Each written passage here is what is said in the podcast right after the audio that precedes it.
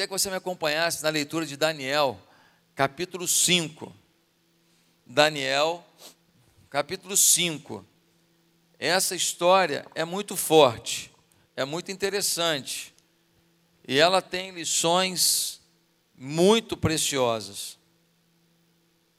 Daniel, capítulo 5. Amém? Diz assim: Certa vez o rei Belsazar deu um grande banquete para mil dos seus nobres, e com eles bebeu muito vinho. Enquanto Belsazar bebia vinho, deu ordens para trazerem as taças de ouro e de prata que o seu predecessor Nabucodonosor tinha tomado do templo de Jerusalém, para que o rei e os seus nobres, as suas mulheres e as suas concubinas bebessem nessas taças. Então, trouxeram as taças de ouro que tinham sido tomadas do templo de Deus em Jerusalém. E o rei, os seus nobres, as suas mulheres, as suas concubinas, beberam nas taças. Enquanto bebiam o vinho, louvavam os deuses de ouro, de prata, de bronze, de ferro, de madeira e de pedra. Mas, de repente, apareceram dedos de mão humana que começaram a escrever no reboco da parede, na parte mais iluminada do palácio real. O rei observou a mão enquanto ela escrevia. Seu rosto ficou pálido e ele ficou tão assustado que os seus joelhos batiam um no outro e as suas pernas vacilaram. Aos gritos, o rei mandou chamar os encantadores, os astrólogos e os adivinhos e disse a, a esses sábios da Babilônia: Aquele que ler essa inscrição e interpretá-la, revelando-me o seu significado, vestirá um manto vermelho, terá uma corrente de ouro no pescoço e será o terceiro em importância no governo do reino. Todos os sábios do rei vieram, mas não conseguiram ler a inscrição, nem dizer ao rei o seu significado. Diante disso, o rei Belsazar ficou ainda mais aterrorizado e o seu rosto mais pálido.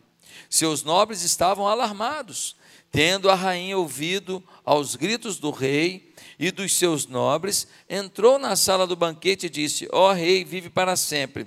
Não fiques assustado, nem tão pálido. Existe um homem em teu reino que possui espírito dos santos deuses. Na época de teu predecessor, verificou-se que ele era um iluminado e tinha inteligência e sabedoria como a dos deuses. O rei Nabucodonosor, teu predecessor, sim, o teu predecessor, o nomeou chefe dos magos, dos encantadores, dos astrólogos e dos adivinhos. Verificou-se que este homem, Daniel, a quem o rei dera o nome de Beltesazar, tinha inteligência extraordinária e também a capacidade de interpretar sonhos e resolver enigmas e mistérios. Manda chamar Daniel e ele te dará o significado da escrita. Assim, Daniel foi levado à presença do rei, que lhe disse: Você é Daniel, um dos exilados que meu pai, o rei, trouxe de Judá, soube que o Espírito dos deuses está em você, e que você é um iluminado, e que tem inteligência e uma sabedoria fora do comum.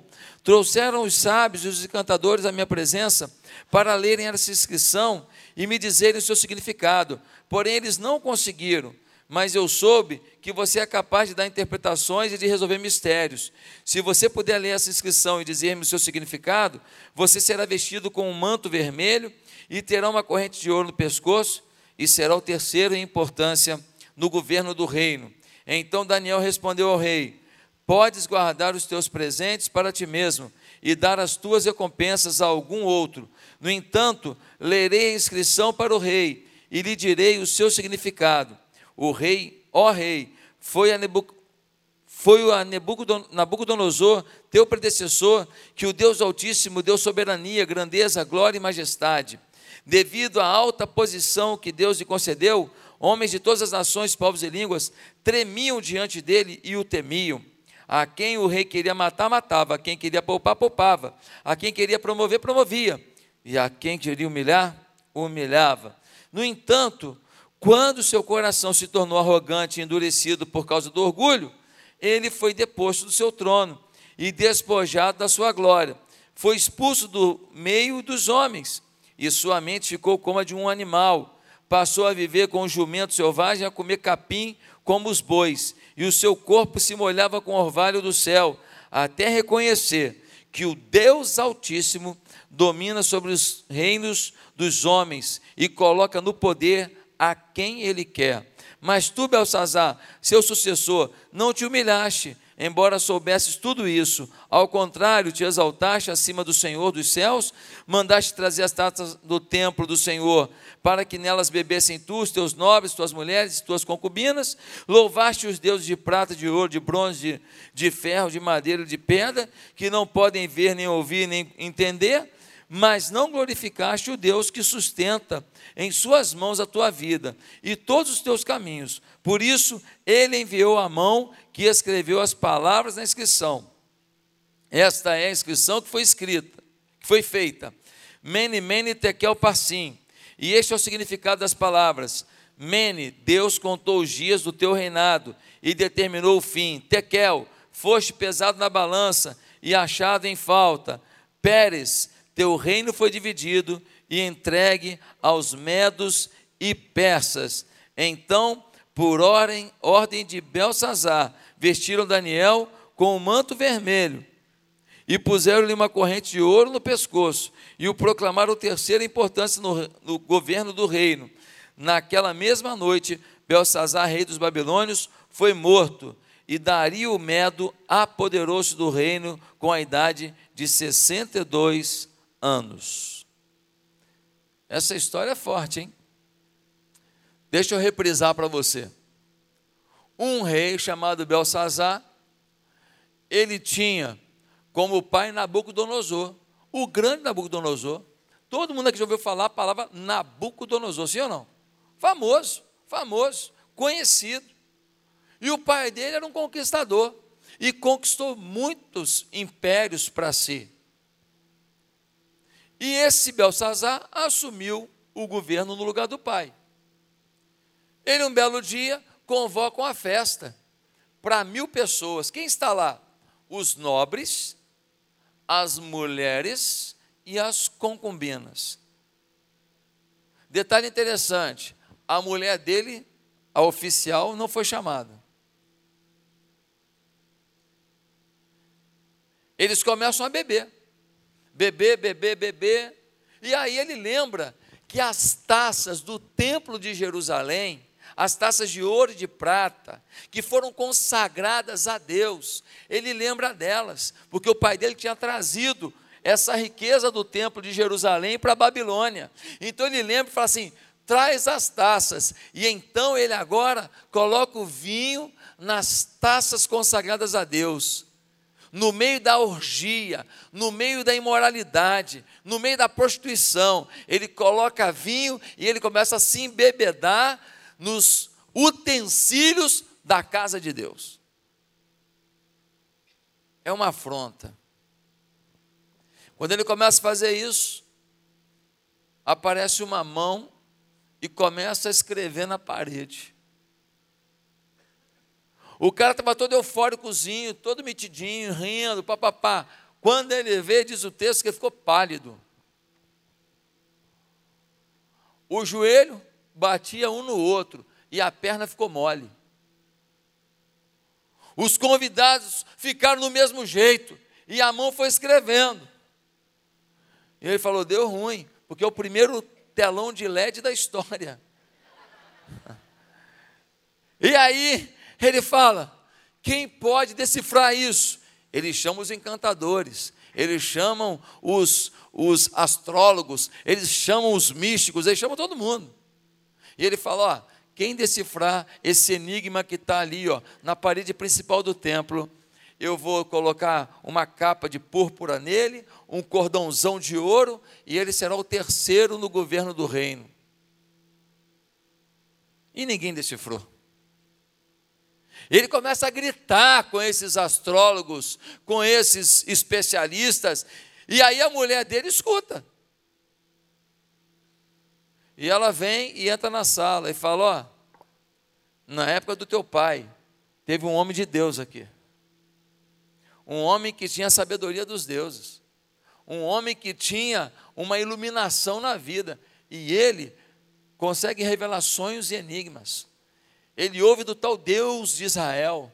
Ele ouve do tal Deus que eles dizem que é o Deus criador de todas as coisas. E ele pode te ajudar. Você esqueceu, mas você sabe muito bem que o teu pai teve revelações através deste homem, Daniel. E então, ele manda chamar Daniel e fala: Você que é um dos exilados aqui, né? Me falaram que você revela sonhos. Se você revelar o que revela enigmas, se você revelar esse enigma, eu vou te colocar lá uma capa de púrpura, eu vou colocar um cordão de ouro bonitão para você, estilo vendedor de carro, e aí você também vai ganhar a posição de terceiro homem no governo. Ele vira para o rei e fala assim: guarda para você que você tem. O meu ministério não está à venda. Eu não faço as coisas de Deus pela recompensa humana. Você está enganado. Mas eu vou te revelar. E ele fala: olha, está lá, ó. olha o que está escrito lá: Mene, Mene, Tekel, Parsim. Que traduzindo é: amigo, teu tempo acabou. Você foi considerado pesado na balança. Você passou do limite. Sabe por quê? Porque teu pai era um homem que vencia as batalhas, cresceu, se apoderou de muitos lugares. Mas um dia, o teu pai se tornou uma pessoa extremamente arrogante. E por causa da arrogância dele, Deus tirou toda a possibilidade, todo todo cuidado sobre ele, e o teu pai ficou que nem um jumento selvagem. O teu pai ficou meio doido, e o teu pai foi para o mato comer capim com os jumentos, e o teu pai parecia um bicho, e ele perdeu o reino. E quando ele estava na pior, doido lá no meio do capim, ele se lembrou do Deus de Israel. E o teu pai se arrependeu. E o teu pai, no meio da loucura e do desespero dele, ele clamou Deus vivo e o Deus vivo restabeleceu a saúde dele. E o teu pai mudou de vida, e você viu tudo isso, mas você esqueceu. E você agora faz uma festa cheia de nobres, seus amiguinhos, com um monte de mulher e um monte de concubina. E você, para piorar, no meio dessa bebedeira, no meio dessa orgia toda, você vai lá e pega as taças consagradas a Deus. E resolve se bebedar com ela. Você é doido. Parsim, a última palavra, Parsim ou Pérez, significa o seguinte: os medos persas vão tomar teu reino, você acabou. Sabe o que Belsazar faz? Quando toma uma palavra na, na lata dessa, na frente de mil pessoas, ele manda botar a capa de púrpura. Ele manda botar o cordão de ouro no Daniel e fala: a partir de agora você é o terceiro do reino. Só que ele não cumpre promessa. Não cumpre porque naquele mesmo dia, os medos e persas, eles invadem a Babilônia eles matam Belsazar e começa uma nova história no império da Babilônia.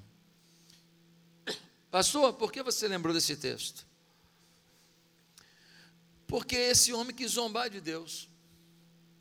E a consequência foi danosa. Mas muitos de nós também temos zombado de Deus. Como assim, pastor? A gente fala que Deus é grandioso, sim ou não? A gente fala que Deus é maravilhoso. A gente fala que Deus pode todas as coisas. E as pessoas ficam olhando para a nossa vida, com base no nosso discurso. Aí a gente vai e vive uma vida miserável. Vive uma vida sem brilho. Aí a gente peca em besteira. Aí a gente fala mal dos outros por bobagem. Aí a gente julga o coração dos outros por uma enfermidade na nossa alma. Aí a gente não tem vida devocional. Aí a gente vai e, e, e dá para Deus o nosso resto. Aí a gente vem para a igreja e a gente vem para cá e vê um defeito E a gente, em vez de meter a mão para consertar o defeito, a gente conta para o outro que não tinha visto o defeito. Sabe o nome disso? Zombaria. Isso é pegar aquilo que foi consagrado a Deus e menosprezar. Porque essa casa foi consagrada a Deus e a sua vida também. Muitas vezes a gente fala, Deus é misericordioso, Deus é bondoso. É verdade. Ele é misericordioso, ele é bondoso, ele sonha com o teu sucesso. Mas, meus amados, há uma linha invisível que separa a paciência de Deus da ira de Deus. A pior coisa que pode acontecer na vida de uma pessoa é Deus falar assim: já deu. A pior coisa que pode acontecer na vida de uma pessoa é Deus falar: com você não tem mais conversa. Agora vai viver do teu jeito e pague as consequências das suas escolhas. A pior coisa. Porque a gente faz coisa errada, a gente erra, a gente é humano, mas tem uma graça, tem uma misericórdia de Deus em cima da gente, falando, cara, eu estou aqui, vê se conserta, para lá não, vem para cá, e às vezes acontece até uma coisa ruim, mal sabe você que foi a única maneira de Deus te frear para você não ir para o abismo de vez.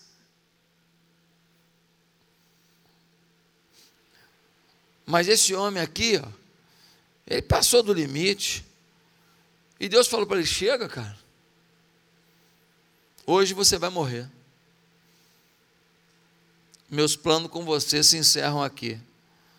Você já estava se embebedando, se prostituindo, levando o seu reino todo a viver uma masmorra. E eu não sei se você sabe, mas Brasília não é muito diferente, não. Ah, pastor, mas esse negócio de é, é, consultar é, astrólogo que ele quis fazer aí, isso não acontece mais hoje, não, não. Há pouco tempo atrás, a Prefeitura do Rio de Janeiro tinha um contrato com uma ONG mística para revelar se ia ter calamidade, se ia ter enchente, se ia ter isso. Uma ONG mística. Não vou falar o nome da ONG nem, a, nem o período, mas a, não tem muitos anos. Quando o João de Deus, esse aí, ó, que abusou de mais de mil mulheres, esse João de Deus aí, ó, que é acusado de assassinato, esse aí, muitos senadores, deputados, governadores de estado, autoridades do mais alto nível judiciário desse país o procuravam para consultas místicas. A Bíblia é mais atual que você imagina. Isso tudo que aconteceu aqui, o desprezo pela fé, o desprezo pela igreja, é Jesus, tudo quanto é carnaval. Agora tem um Jesus fracassado no meio da, da passarela. Chega, a hora que Deus deu um basta, vai acabar esse negócio. O limite entre a paciência e a ira de Deus pode estar chegando. Nós temos que avisar para eles, para mudar enquanto dá tempo. Porque Deus ama cada pessoa Deus tem um plano, mas a hora que Deus fala já deu, complica. E não é porque Deus não ama, não. É porque o amor dele não pode ser maior que a sua justiça. Ele é santo, ele é amor, ele é justo.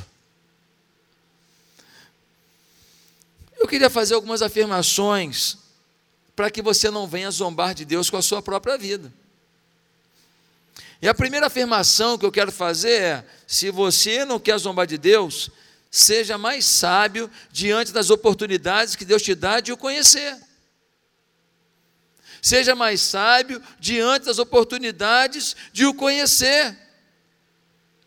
Deus tem dado oportunidade para você conhecê-lo intensamente, conhecê-lo para valer conhecê-lo não apenas sabendo as histórias da Bíblia, conhecendo apenas algumas canções, conhecer não apenas é sabendo a estrutura da igreja ou do trabalho da igreja, conhecer mesmo, conhecer no coração sentir o toque da fé, ser tocado para fazer coisas que você nunca fez, para ir a lugares que você nunca foi, para fazer coisas que você nunca imaginou que fossem possíveis, e sentir que Deus está mandando e ser obediente. Dá uma olhada no versículo 22. Versículo 22, ele diz assim: Mas tu, Belsazar, seu sucessor, não te humilhaste, humilhaste, embora soubesse de tudo isso. O cara conviveu com o pai dele, viu que o pai dele perdeu tudo por causa da arrogância, e o pai dele depois perdeu tudo, no meio da calamidade, se voltou para Deus e Deus o restaurou. Ele teve um exemplo dentro de casa, dentro de casa, mas o miserável ignorou. Você está aqui, você vê quanta coisa. Dia de batismo na igreja, você vê tanta gente aqui, ó, que passou por tanta coisa que você você fica até assustado. Eles contam aqui na frente, dia de batismo aqui, eles, são, eles não escondem, não. É gente falando: olha, eu me droguei, eu roubei, eu matei, eu prostituí, eu traí demais a minha mulher, eu menti demais, eu era um cara corrupto. Eles falam aqui no púlpito, na frente de todo mundo, é impressionante. Ninguém manda eles falar, não. Eles que querem botar para fora mesmo. Mas muitos de nós ainda estamos querendo seguir esses caminhos que não vale a pena. Muitos de nós ainda estamos com inveja do pecado que os outros estão cometendo. Muita gente ainda está querendo ver qual é o topless que vai sair no, no carnaval. As matérias são ridículas. Fulana promete usar o menor tapa-sexo. Vai, vai pelada logo, pô. Ah, pegou e está com. Palhaçada, bobeira, as matérias são ridículas e nós estamos consumindo. Às vezes essas matérias ridículas. Alguém está clicando, deixa eu ver quem é, deixa eu saber a informação. Ah, pelo amor de Deus! Um monte de novela maldita que só fala porcaria. Uns programas de reality show mostrando gente querendo transar com gente na frente de gente mostrando gente traindo gente, mostrando gente largando família em casa, nascimento de filho para poder ganhar dinheiro. E a gente consumindo isso, pelo amor de Deus. Aonde que nós vamos parar? É zombaria isso? É zombaria. Nós temos desprezado o Deus da glória, a despeito de conhecer a verdade. Se você não quer zombar de Deus, ei, por favor, seja sábio diante das oportunidades. Você está aqui, você não veio aqui à toa. Em pleno carnaval, você podia dar uma desculpa, vou ficar em casa para descansar, ah, vou dar uma viajada. Não, você veio para a igreja. Tem igreja que fecha hoje à noite. É. Não, olha aí como é que tem gente. De manhã tinha outro tanto desse aqui. Olha que maravilha. Você veio, você foi escolhido para estar aqui. Você foi escolhido para estar aqui. Você é um abençoado. Você é um abençoado. Você veio aqui ouvir o que Deus queria falar contigo. E Deus queria dizer: Olha, eu quero que você me conheça mais. E eu quero que essas tentações do mundo se apequenem diante de você, porque a minha glória vai ser tão grande que você vai ficar com nojo dessas bobagens. Eu não quero ficar desesperado fugindo do pecado. Eu quero nem ver graça nele. Eu não quero ficar fugindo, não, tem uma mulher pelada ali. Uh, uh, não, eu não quero isso não. Eu quero falar, pô, para que isso? Desprezar. Eu quero amar tanto a Deus e a sua glória, a sua santidade, que o pecado me gere mal-estar. Sabe aquela, coisa que, aquela pessoa que fumou a vida inteira, mas um dia ela sente o cheiro e já. Eita, catinga, não, é? não tem isso? Eu quero isso, eu quero que cada um de nós despreze. E o Satanás falando: toma, toma aqui a tentação, toma aqui. Pô, diabo, tu não é criativo, não, hein? Essa aí, tentação, é a mesma da semana passada, mané. Essa não vai ter graça. Você é bobo, hein? Você não vai conseguir. Toma essa tentação. É dinheiro, é mulher, é poder, é não sei o que lá, é sensualidade. Toma, toma, toma. Oh, você não gostava? Pois é, eu gostava. Tu sabe conjugar no passado, miserável? Gostava. Vá. Gostava? Vá. Vá para o quinto dos infernos que é o teu lugar, capeta. Glória a Deus, glória a Deus. Amém?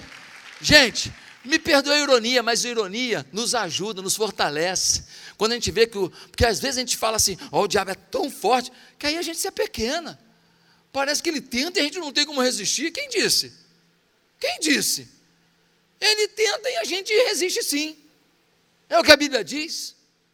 Segundo lugar, se você não quer zombar de Deus, lembre-se que o orgulho cega o bom senso e leva à ruína. Se você não quer zombar de Deus, lembre-se que o orgulho cega e o bom senso, cega o bom senso e leva à ruína. Queridos, dá uma olhada no início do versículo. Certo, versículo 1, capítulo 5. Certa vez o rei Belsazar deu uma, um grande banquete para mil dos seus nobres, e com eles bebeu muito vinho. Deixa eu te perguntar, que dia foi esse? O dia da invasão da Babilônia. Que dia foi esse? O dia da morte dele. O cara não tinha nenhuma percepção do risco que ele estava correndo. O orgulho é tão grande que você acha que você vai permanecer rei o tempo inteiro, vencedor o tempo inteiro. Você não consegue perceber que você está a um milésimo do fracasso, a sua empresa está a um milésimo da bancarrota, o seu casamento está a um milésimo da, da destruição, o seu filho está a um milésimo de, de perder tudo. Você não percebe. Por quê? Porque a nossa arrogância nos cega. Ele deu uma festa no dia que ia morrer. Ele deu uma festa no dia que a Babilônia seria tomada. Ele deu uma festa no fim da história dele. E bebendo, e bebendo, e bebendo, e mulherada. A mulher dele não foi nem chamada, não, não vai lá não, que o negócio vai ficar ruim. Abuso de bebida, delitos sexuais, adultérios quanta podridão. Mas para piorar, no versículo 3, o miserável vai lembrar das taças consagradas às coisas de Deus, e ele vai dizer no versículo 3 assim: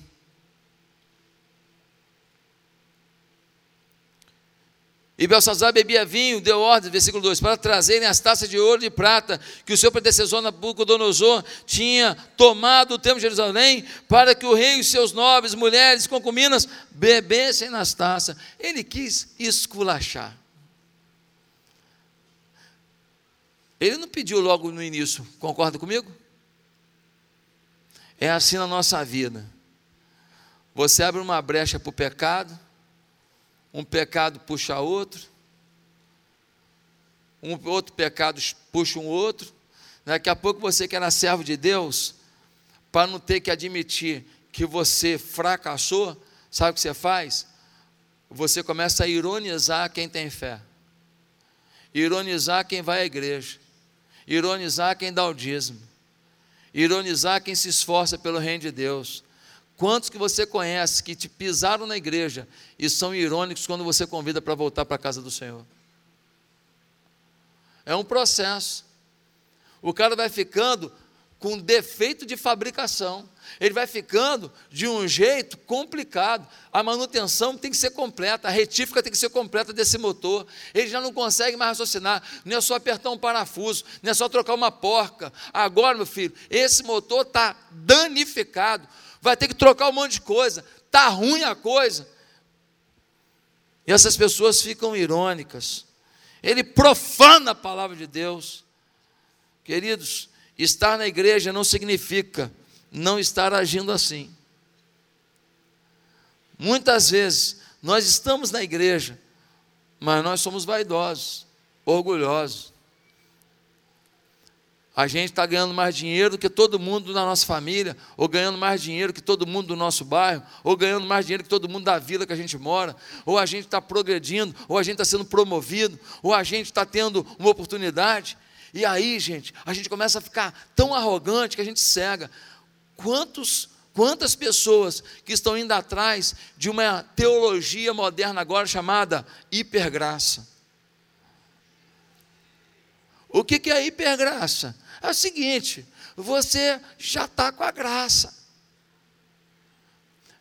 Jesus pagou o preço da sua vida, você está debaixo da graça, então, querido, não importa o que você faça, a graça te alcançou, não seja mais um cristão conservador. Qual o problema de ir lá para ver o desfile da escola de samba? A graça está contigo. E se passar alguma coisa ruim, não vai te abalar, a graça está contigo. E se no camarote tiver um monte de mulher com roupa sensual, um monte de homem, é bêbado, mexendo todo mundo, passando a mão em todo mundo e tal, não tem problema, porque você está debaixo da graça. E essa teologia está acabando com muita igreja. Apesar de às vezes estar cheia. Cheia de gente, vazia de temor. Meus amados irmãos, tem muita gente profanando o templo do Senhor. Tem muita gente que está hoje lá, ó, vendo as maiores atrocidades. E deixa eu te falar uma coisa: a gente começa a ver certas coisas, no primeiro momento a gente fala, ah, que isso? Segundo momento, que isso? Terceiro momento.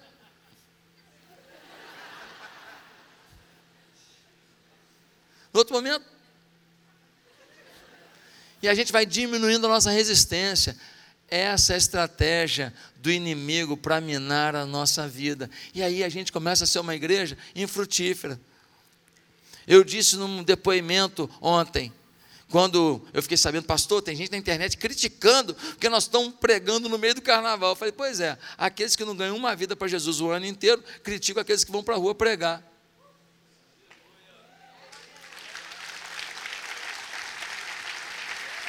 Ganha ninguém, critica quem faz. Infelizmente, é a realidade, porque quem ganha vida para Jesus, fala: olha, eu acho até estranho, mas estão ganhando vida para Jesus. Glória a Deus.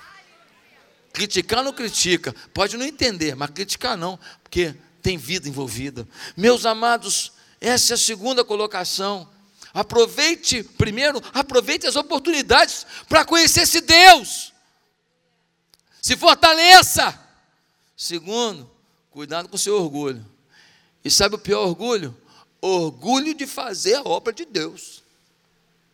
É. Tem gente que eu, eu faço a obra do Senhor.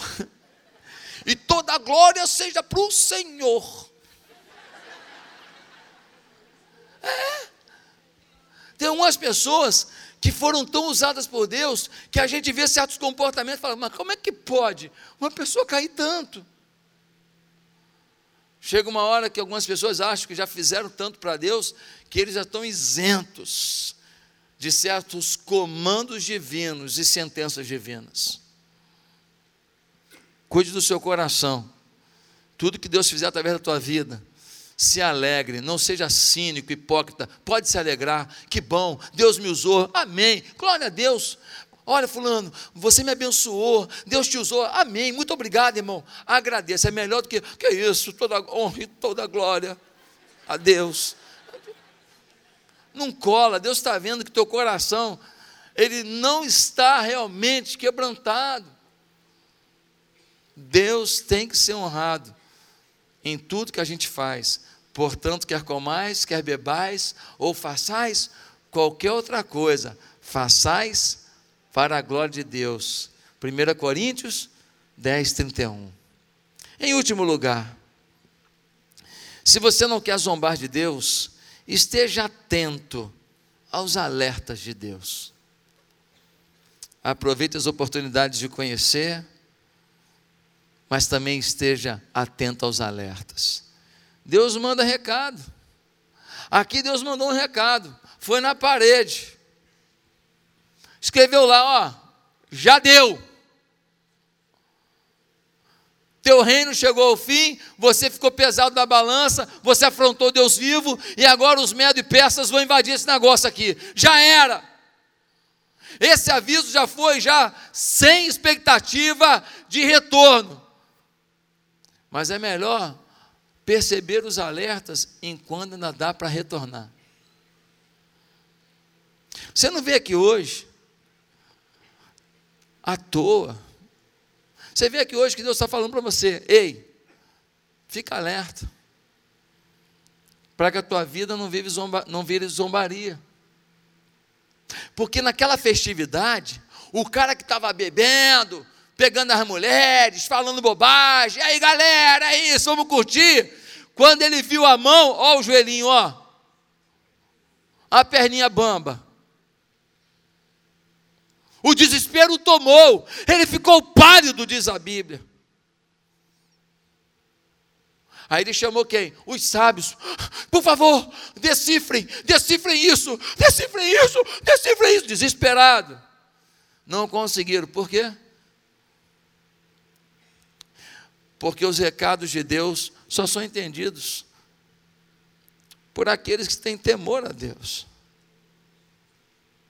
Sem temor, só para poder ser promovido, ganhar o cordão de ouro, Deus não vai revelar para eles. Se alguém se quebrantasse, Deus vivo, olha, eu não entendo esse negócio, não. O senhor pode me revelar? Talvez Deus falasse com um deles, mas não, o interesse era aquilo que receberiam. Ninguém ali buscou a Deus para ter uma resposta de Deus. Deus manda recado para os seus filhos. E aí, queridos, Deus confrontou os pecados através de um servo fiel. Eles chamam Daniel e o rei fala para Daniel: Daniel, você pode revelar isso aqui?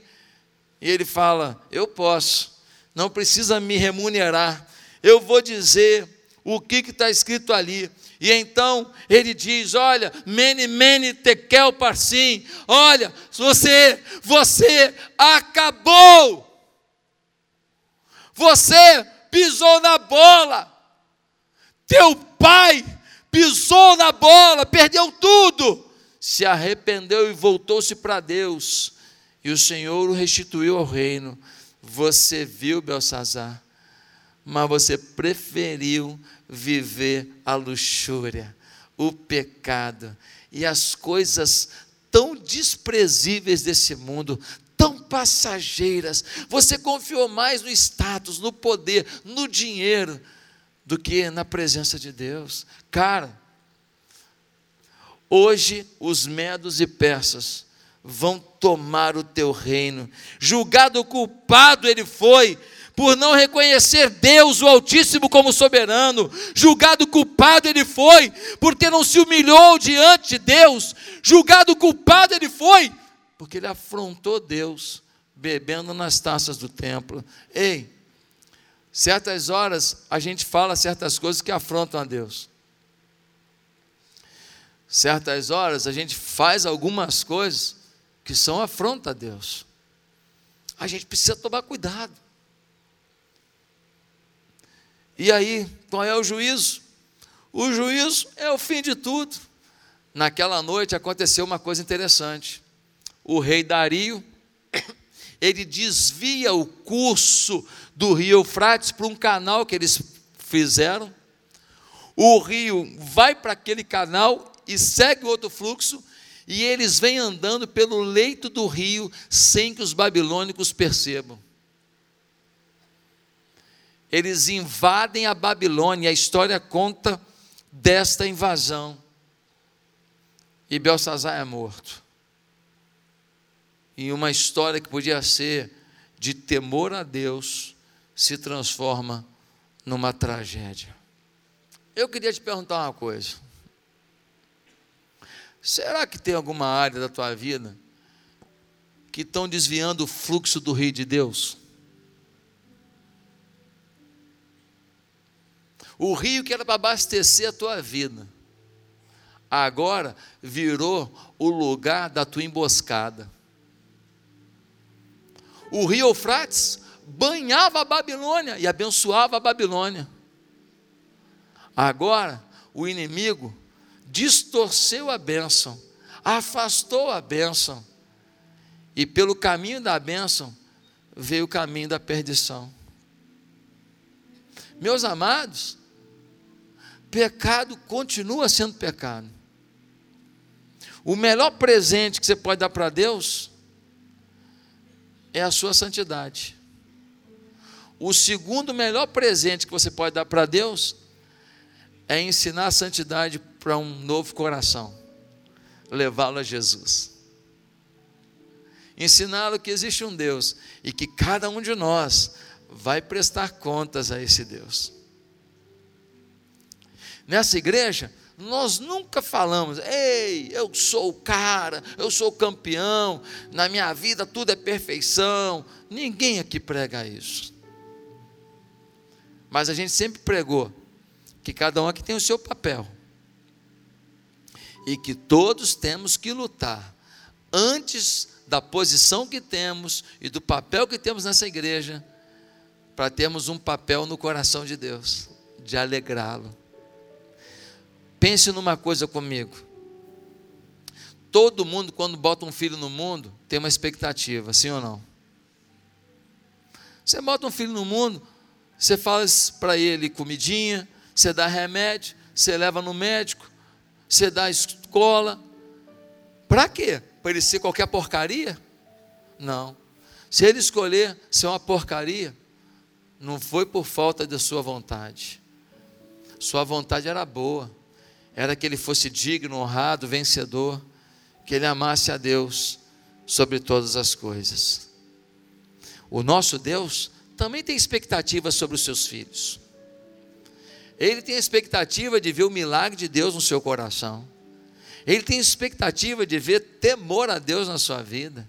Ele tem expectativa de ver você se alegrando, brincando, rindo, regozijando, mas sempre sem superar o limite dos preceitos do Senhor.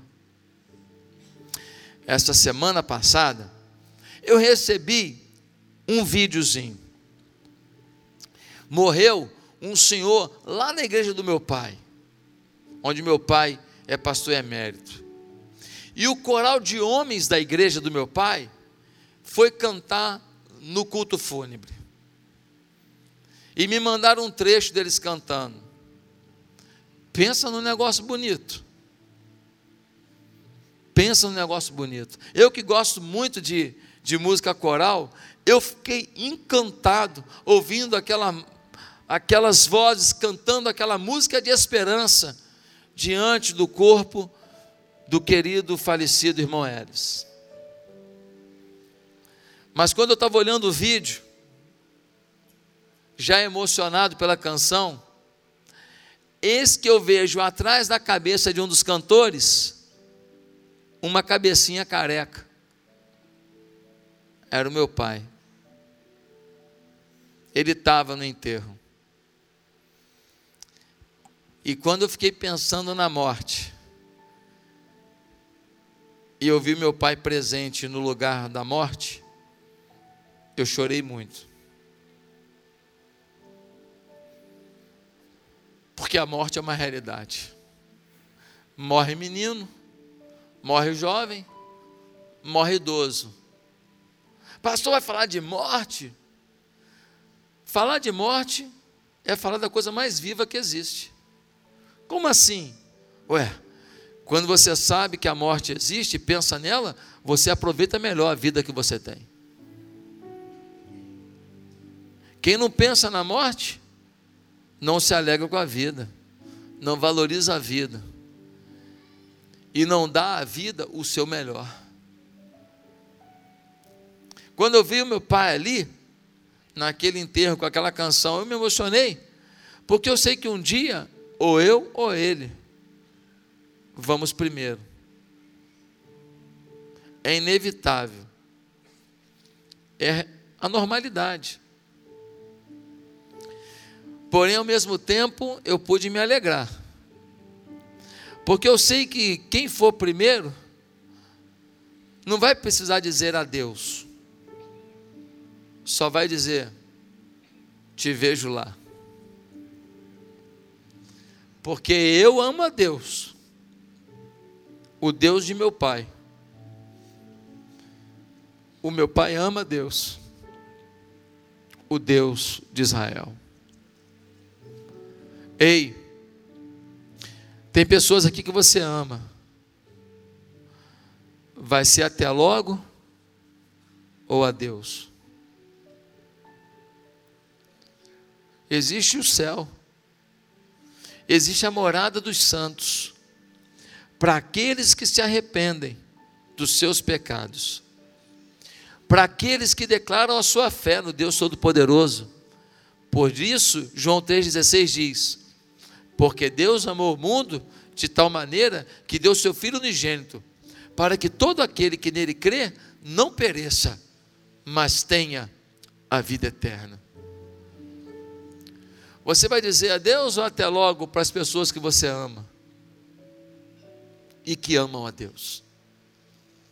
A minha oração é que todos nós possamos dizer apenas até mais breve, para que nos encontremos todos ao fim dessa vida ou na volta de Jesus, nos átrios do céu, na morada do Altíssimo na Nova Jerusalém, na cidade iluminada, no templo da glória de Deus.